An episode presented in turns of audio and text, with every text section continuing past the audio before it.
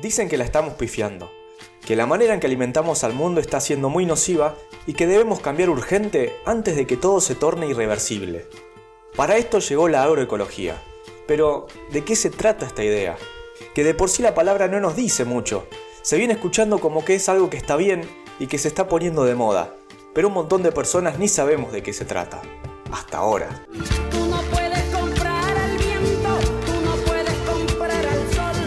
Sabemos que hace ruido, que molesta a algún que otro sector, que muchos la desprestigian o la ridiculizan y que no se le da demasiada cabida aún. Pero ¿por qué pasa eso? ¿Qué intereses se tocan de fondo? ¿Qué tiene de distinto a la actividad agropecuaria tradicional? ¿Qué le cambia realmente a la vida del productor y productora del campo? Quédate escuchando y saca tus propias conclusiones. Buenos días, buenas tardes, buenas noches. Estás escuchando Tres Arbolitos Podcast, el lugar en donde vas a encontrar todo lo que te genera incertidumbre y todo aquello de lo que no se habla en los medios hegemónicos del noroeste de la provincia de Buenos Aires. Seguinos en Spotify, YouTube, Facebook, Twitter e Instagram y entérate de cada vez que subimos un nuevo contenido.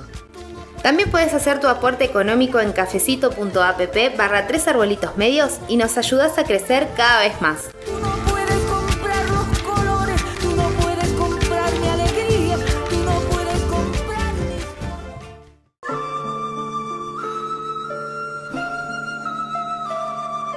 El sábado 11 de diciembre se realizó en General Villegas el Festival Puente, organizado por Mucal y Camina Salvaje, dos emprendimientos conocidos de la zona.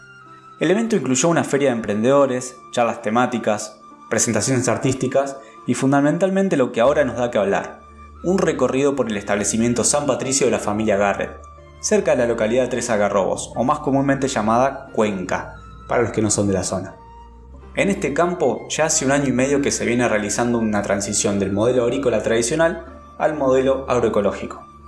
En este recorrido participaron la agrupación Conciencia Agroecológica de Lincoln, integrantes de la RENAMA, asesores agroecológicos de la zona, el INTA de General Villegas, productores vecinos y de otras localidades, y un público variado y curioso, como nosotros.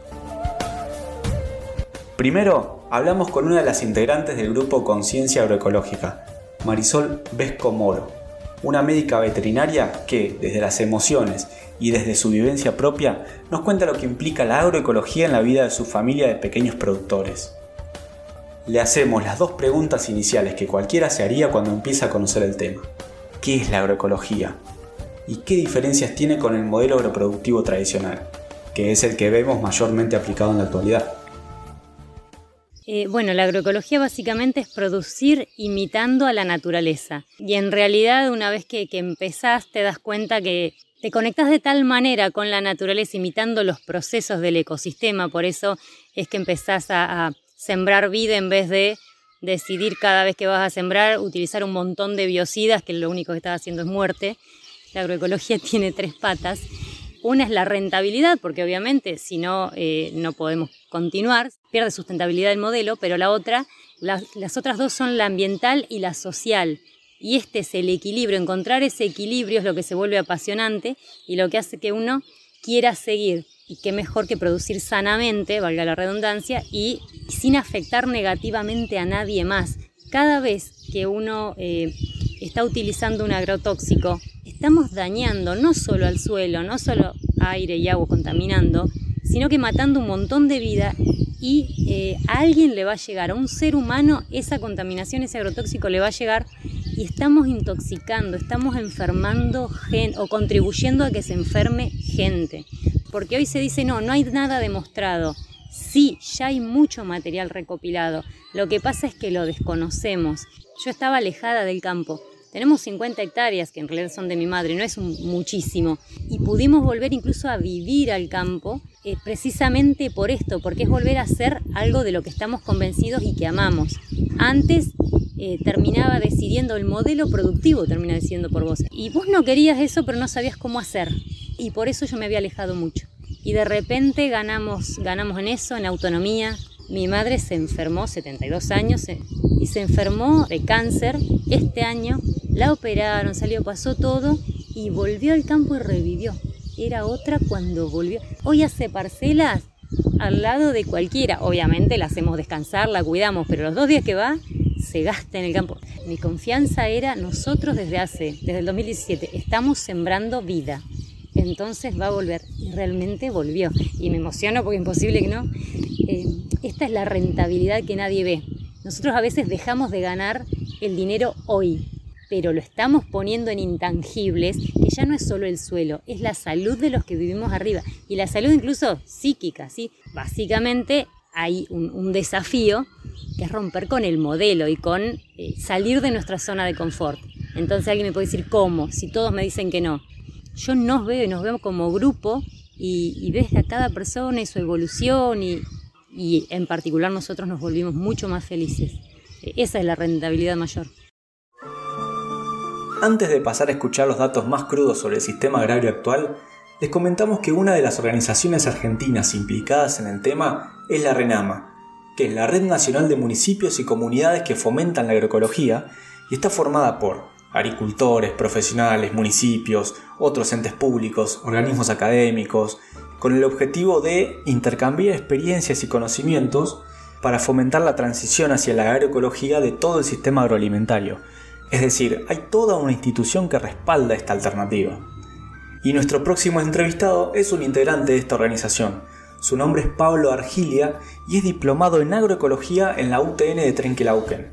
Él nos va a contar un poco sobre el grupo Conciencia Agroecológica, del cual también es parte, y los desafíos actuales del grupo.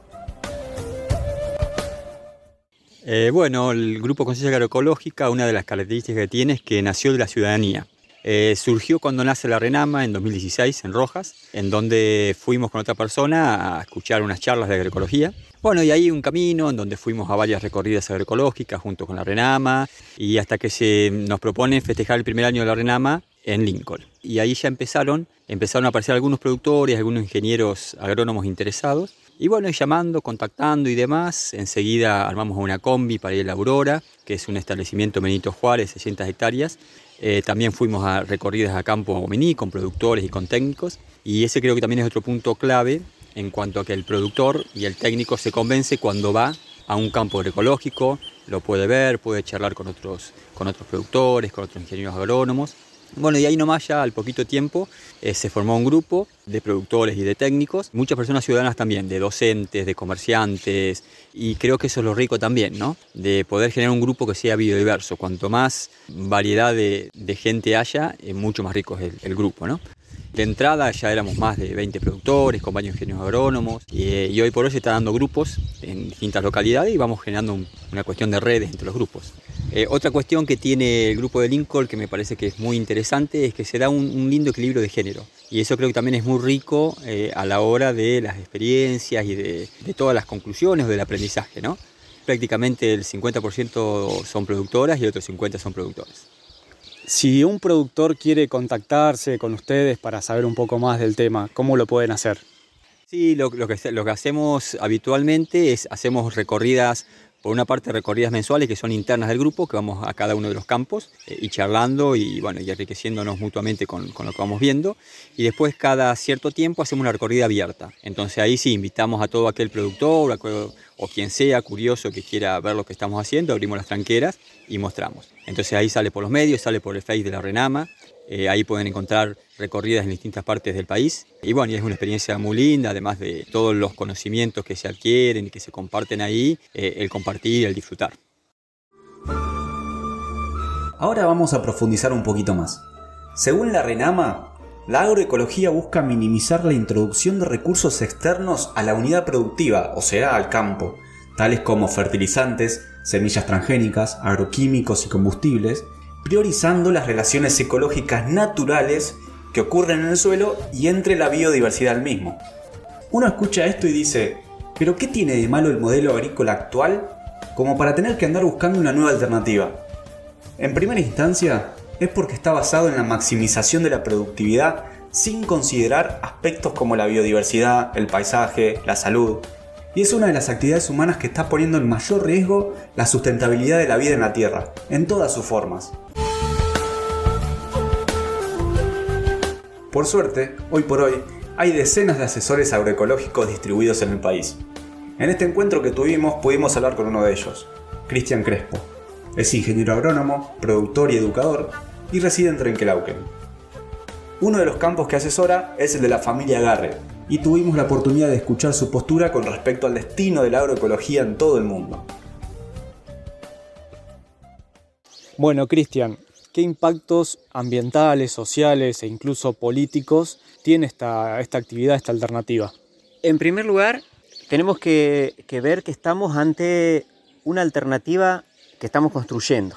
No sabemos bien hacia dónde vamos. La única certeza fuerte es que hay algo del cual tenemos que salir un sistema de producción, de consumo, un sistema de vínculos con la naturaleza, un sistema de vínculos entre los humanos, que le podemos llamar de muchas maneras. Algunos elegirán decirle capitalismo, otros querrán decirle extractivismo, pero nos ha traído a una situación en la cual hoy sobran indicadores para darnos cuenta que estamos ante un colapso. Tenemos fuertes procesos de degradación de suelos, contaminación de aguas, eh, bueno, polución ambiental, tenemos desmonte, tenemos enormes problemas que devienen de la falta de, mm, biodiversidad, estamos ante una situación de, de cambio climático y todo eso tiene que ver con la forma que como humanidad hemos elegido o hemos sido empujados, no sé, eso lo podemos discutir, para vincularnos con la naturaleza.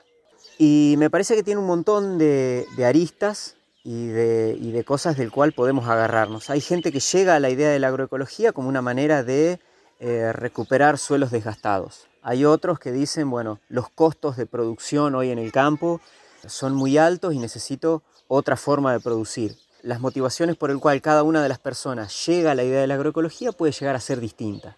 La cuestión es que nos encontramos recorriendo el campo y hablando de alfalfa y hablando de rotación de cultivos y hablando de nuevos sistemas de, de pastoreo y hablando de, raíces y hablando de bichos y hablando de un montón de cuestiones, pero todo eso no queda en, un aspecto técnico nada más, sino que cuando tocamos cada una de esas fibras nos estamos animando a enfrentar el sistema de producción y de consumo en el que estamos eh, inmersos. Entonces todo eso repercute en cuestiones sociales.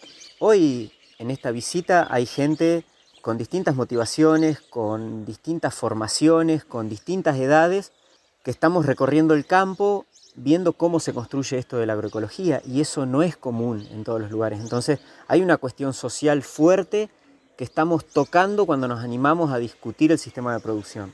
Luego decimos que tiene aristas políticas muy fuertes porque enfrentarnos al sistema de sojización que deja taperas, escuelas que se caen, vías que se caen, ciudades y pueblos que mueren, detrás de esta sojización llena de luces que muchos vinculamos al progreso, en realidad hay un vínculo social que se está rompiendo y que no hay que escarbar mucho con la uña para darnos cuenta de que es así. Entonces, cuando decimos hay que pensar de qué forma los jóvenes vuelven al campo, vuelven al pueblo, cómo dinamizar la vida de los pueblos, aparece esto de la agroecología y es cuando la agroecología entonces adquiere una dimensión política fuerte porque dice, eh, nos interpela con la manera en cómo estamos organizados como sociedad.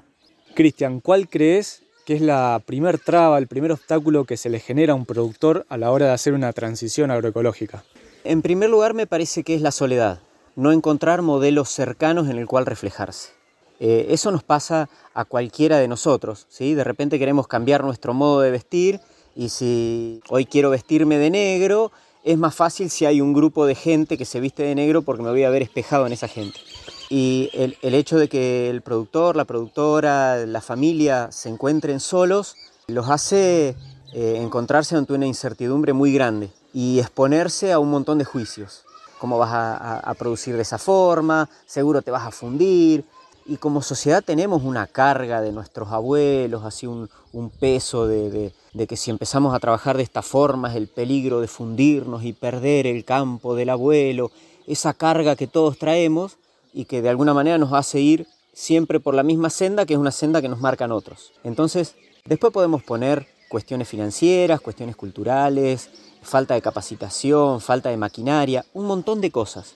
Por eso, un evento como el de hoy repercute en la zona porque si bien uno esperaba muchos productores más, el ruido de que algo pasó hoy en San Patricio va a quedar dando vueltas Y hay productores en donde se levantan con alguna preguntita en la cabeza y después en el trajín del cotidiano es como que la ocultan. Y que estas cositas empiecen a pasar en la zona anima a más gente a hacerse preguntas y a, y a tratar de encontrarse.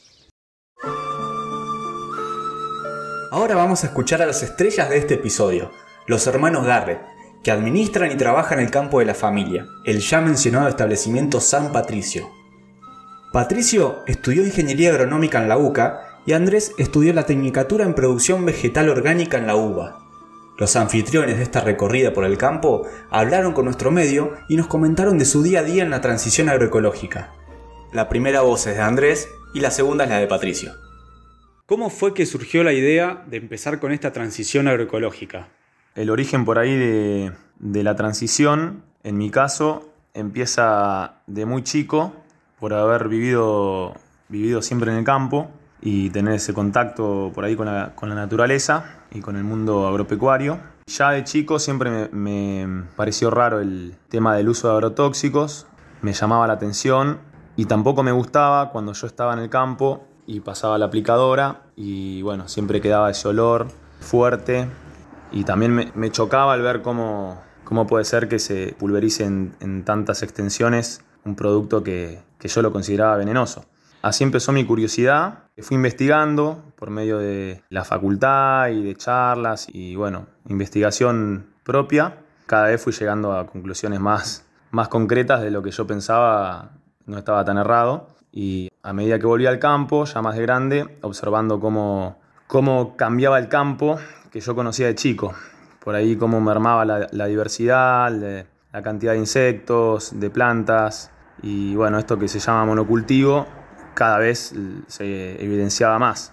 Y bueno, ya más de grande, de haber pasado por un proceso universitario, tomé la decisión de volver al, campo de la familia y encarar una transición con todo lo que eso implica, con las dificultades que existen. Los profesionales están formados generalmente para, para el modelo actual, por ahí llamamos agronegocio, porque bueno, es como a mi modo de ver un modelo cortoplacista de alta dependencia de insumos y altos rendimientos, pero sin tener en cuenta muchísimas cuestiones ambientales, pero sobre todo de la salud. A mi modo de ver, el tema de la salud es primordial. Se habla mucho del ambiente y del suelo, pero creo que lo, lo primero que hay que prestar atención es el tema de la salud. También viviendo en el campo, siempre se habló mucho por ahí de la crítica a la agroecología como la falta de estudios científicos, pero estando en el ambiente rural, las consecuencias se ven a simple vista. No, no hace falta mucho, mucha ciencia para comprobarlo. Ya de por sí, ver los, los árboles, las hojas de los árboles deformadas o, o mal formadas es una evidencia que siempre también me llamó la atención. Y otras cuestiones que también se ven en el día a día, como por ejemplo derivas secundarias, cuando la aplicadora pasa por el campo vecino y en ese momento quizás uno no siente el olor o el, o el veneno en el aire, pero a la, mañana siguiente, cuando se levanta la, la humedad y no hay viento, ahí sí se siente. En mi caso, la transición arrancó más que nada cuando Andrés empezó con, con esto de la agroecología y me empezó a comentar eh, al principio uno siempre tiene miedo a los cambios y, además es como que, no sé, siente que, siente que lo están atacando. Pero bueno, había una, ya había una semillita plantada que desde mi parte era que ya tenía algunas dudas del sistema de la agronomía actual, que por ejemplo para seguir manteniendo altos rindes, la cantidad de, la cantidad de fertilizante que usamos es cada vez más, no es que se necesita cada vez menos y entonces me, me, imaginaba que en algún momento tenía que haber un límite. Empecé a dudar y digo, bueno, en algún momento el suelo va a ser eh, un sustrato. O sea, en algún momento hay que ponerle todo el suelo y el suelo no va a aportar nada porque, bueno, porque está sin vida. Así que la verdad que es un desafío y fue un desafío empezar, pero bueno, con muchas ganas de, de aprender y de desaprender también, porque básicamente hay que desaprender el 80% de las cosas que uno estudió en la facultad pero también, también aprender y también pensar más. O sea, de, desde que empezamos con la transición siento que estoy pensando cada vez más, es una, una agronomía más pensada. Como decimos todos, no hay, no hay recetas, pero bueno, ese es el desafío y la verdad que prefiero un, prefiero un problema difícil de resolver a preguntarle a un vendedor en la agronomía qué insumo usar para resolver ese problema. Por ahí cuando uno empieza con esto de la agroecología y empieza a hablar de las problemáticas, de las, sobre todo las externalidades que se generan, el resto de los productores y gente relacionada al agro se siente atacada. Y creo que ahí a veces hay como una confusión porque nosotros también somos productores y también vivimos del agro y nos gusta el campo, también vivimos en este mundo capitalista. Y quizás lo que no se entiende es que ese ataque es más que nada al modelo en sí, no es personal en algún punto muchos somos víctimas de, un sistema que está impuesto sin darnos cuenta y creo que a la larga al productor no le favorece y la idea de la agroecología es esa, es darle alternativas a los productores para ser más autónomos y para tener mejor rentabilidad. Lo que pasa es que hoy en día, si bien está creciendo mucho, no hay la cantidad de información que por ahí hay de las otras prácticas agrícolas relacionadas al modelo convencional. Entonces, cuando se empieza la transición, hay que estar constantemente improvisando de alguna forma, o cada uno rebuscándoselas, cómo hacer para competir con la maleza, cómo hacer para generar fertilidad. Y esas prácticas no, no son recetas, son procesos. Y bueno, hay que hacerlos esos procesos y en el camino también, por supuesto, uno se puede equivocar. A nosotros nos está pasando, pero como en todo, eh, muchas veces nos equivocamos, pero en muchas otras tuvimos buenos resultados y bueno, ir corrigiendo sobre la marcha. Bueno, y también algo para, algo para destacar es que a veces, se, a veces se, comparan mucho los dos, los, dos modelos. O sea, gente dice, no, no se puede alimentar, no sé, no, no se puede alimentar el mundo con la agroecología. O eh, como que, por ejemplo, no, el rinde te baja muchísimo y no hay no hay renta, no es rentable, es lo primero que te dicen cuando, cuando estás empezando a, cambiar y que no vas a usar fertilizantes y todos te dicen, no, no, así, así no va a andar. La respuesta es que, que sí funciona, que sí va a andar. Al principio puede ser que los rindes, los rindes bajan un poco, o sea, no, no se pueden alcanzar, eh, desde mi punto de vista, rindes máximos como se alcanzan cuando uno aplica herbicidas, controla todas las malezas y además fertiliza y le damos al cultivo que estamos sembrando una, bomba de nitrógeno, en mi opinión no son alcanzables, pero lo que tiene la agroecología es que es más estable a largo plazo. Quizá no logramos esos máximos, esos máximos rendimientos, pero vamos a lograr un rinde que con el paso del tiempo va a ser más estable y no vamos a tener el efecto serrucho que a veces tenemos con la agricultura tradicional, que donde, donde le erramos en un año muy malo, la rentabilidad baja muchísimo y, ni que hablar de todas las deudas que uno tiene en el sistema tradicional, donde se necesita todos los años comprar cierta cantidad, ciertos litros de herbicidas, fertilizantes, distintos tipos de insumos, que con con la agroecología necesitamos bastantes menos insumos y hasta hay algunos insumos que los podemos producir en el campo con ingenio y con, inteligencia y bueno, y con trabajo. Para la gente que no sabe del tema, que no, que no está muy al tanto de lo que es la agroecología y de hecho la actividad rural en sí, ¿qué es lo que cambia en el día a día, en el trabajo de, un productor, pasar de un modelo tradicional a un modelo agroecológico?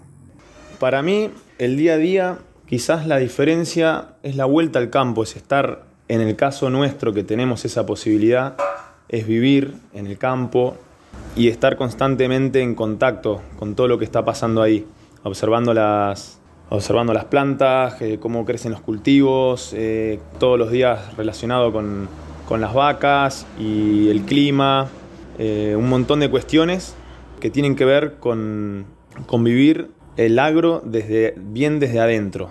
No en todos los lugares es así, pero bueno, en general muchos campos ya no tienen gente, los cascos están abandonados, a veces ni siquiera un, un encargado fijo está ahí, sino que no vive nadie y todo se trabaja con contratista, sobre todo campos que no tienen ganadería. Y bueno, eh, muchas veces el productor o el dueño del campo queda muy separado de lo que es la actividad. No en todos los casos, mismo dentro de la agricultura convencional, pero en la agroecología la idea es potenciar eso y es volver a conectar desde ese lugar.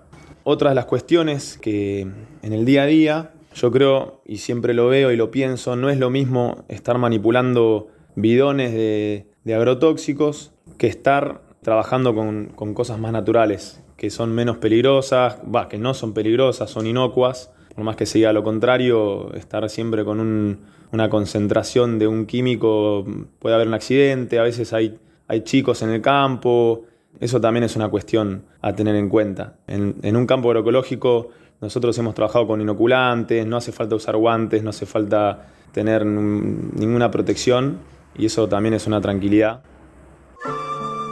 La última voz que vamos a escuchar es la del director de la Estación Experimental del INTA de General Villegas, Walter Miranda, que también participó de la recorrida por el campo y nos cuenta cómo el Estado va acompañando a la alternativa agroecológica en este último tiempo. ¿Cómo está siendo la relación del INTA con la agroecología en el noroeste de la provincia de Buenos Aires? Nosotros venimos trabajando en, un, en una, de manera articulada, digamos, no tenemos capacidades propias para generar conocimiento. En agroecología estamos recién de una manera incipiente generando un módulo agroecológico dentro del campo experimental que está situado en la colonia La Velita Candrable, pero somos parte constitutiva, digamos, de, de, conciencia agroecológica, que es el grupo agroecológico de Lincoln. Desde sus comienzos estamos acompañando a través de la agencia de extensión rural que tenemos en, en esa localidad. A su vez también tenemos dos grupos cambio rural agroecológicos, uno en Trenquelauquen y otro en la localidad de 30 de agosto, eh, donde tenemos un referente técnico nuestro trabajando junto con ellos, acompañando en lo que es la transición agroecológica. ¿Están realizando algún tipo de ayuda o aporte desde el INTA a los productores que elijan la alternativa agrícola? Cuando nosotros nos referimos a que hacemos el acompañamiento, estamos haciendo, aportando nuestro conocimiento en la parte de los procesos organizacionales y demás que tienen que ver con, con tratar de acercar a los productores el conocimiento cuando no lo tenemos, bueno, trabajamos de manera articulada con, otros cintas, con, otras eh, instituciones para tratar de poner el, conocimiento a disposición de los productores. Desde el aspecto técnico, ¿qué cambios se realizan en el suelo y en la producción en general al hacer la transición hacia la agroecología? Se ven cambios en el mediano, en el corto ya y en el mediano plazo y largo plazo, obviamente el impacto sobre el suelo, sobre las propiedades edáficas, sobre la microbiología, sobre el ambiente es realmente notorio y visible. ¿A dónde se puede empezar a comunicar un productor o productora que decida hacer la transición hacia la ecología? No, se puede acercar hacia las oficinas del INTA. Tenemos una agencia de extensión en, Lincoln, tenemos otra agencia de extensión en Pehuajó, otra en Trenquelauquen. A su vez tenemos oficinas de información técnica en, en Henderson y en Saliqueló y bueno, y obviamente también acá en la localidad de General Villegas se puede acercar hacia las oficinas del INTA que, que nosotros vamos a encontrar las formas de poder acompañarlos y de ayudarlos.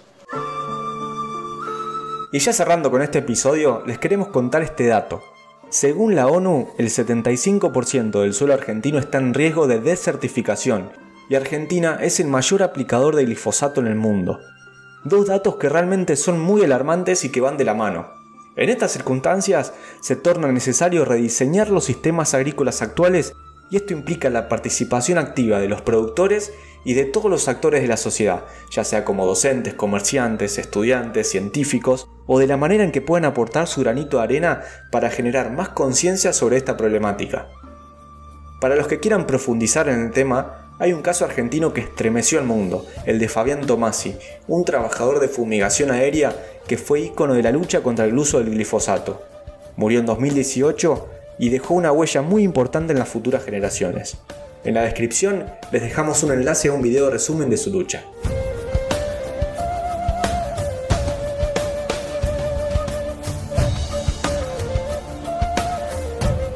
Por ahora esto fue todo, pero claramente vamos a seguir abordando el tema, con los aportes que nos hagan ustedes en sus comentarios y con las investigaciones que sigamos realizando. Esta es solo la punta del ovillo de lo que se puede hablar sobre agroecología, pero les regalamos este episodio como pie para que ustedes sigan indagando y descubriendo las implicancias reales de seguir produciendo para el mundo como lo venimos haciendo. Por último, queremos agradecer a todos los que fueron parte de este episodio. Muchas gracias y hasta la próxima para todos.